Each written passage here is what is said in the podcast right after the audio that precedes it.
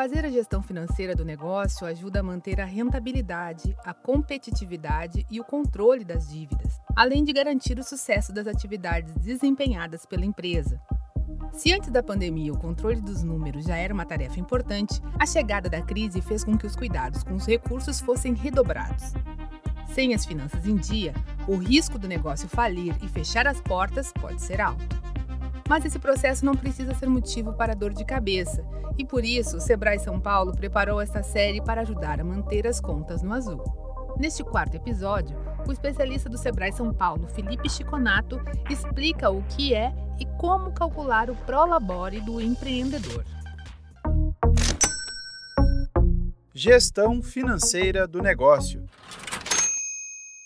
Entre os inúmeros cálculos que o empreendedor precisa fazer para manter as contas da empresa em dia, existe um que pode provocar dúvidas e até mesmo prejudicar os negócios se não for contabilizado de maneira correta: o Prolabore.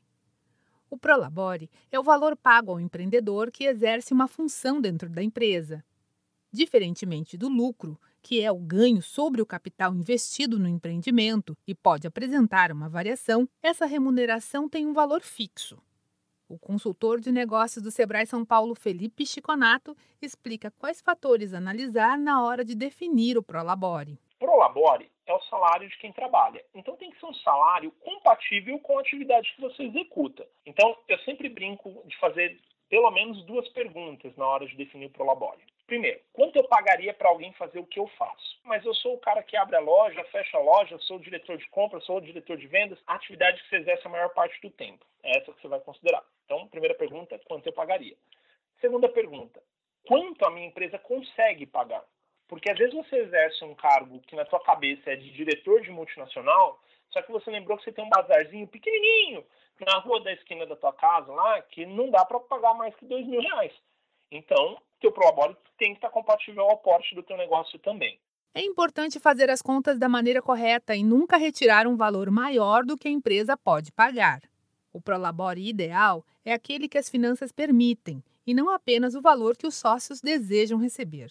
O especialista do Sebrae São Paulo, Felipe Chiconato, salienta que fazer retiradas além do que o caixa suporta pode trazer riscos aos negócios. A não mensuração do quanto você tira, ou seja, quando ele aumenta o prolabore excessivamente, acima da capacidade que a empresa consegue pagar, primeiro, ele vai estar matando o negócio dele. Segundo, ele vai estar assumindo uma situação incondizente com o momento econômico que ele vive. Então, ele vai acabar entrando em colapso. Em curto prazo, isso vem a dar problema, e aí a gente fica com aquele cenário, né?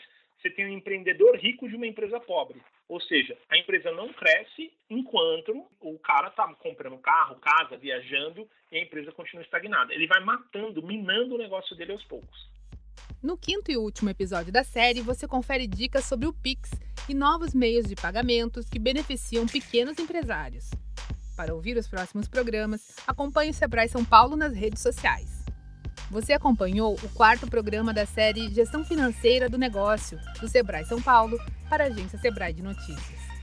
Essa série tem produção, entrevistas e edição de Giovanna Dornelles e locução de Tatiana Pidutra, da Padrinho Conteúdo. Até a próxima!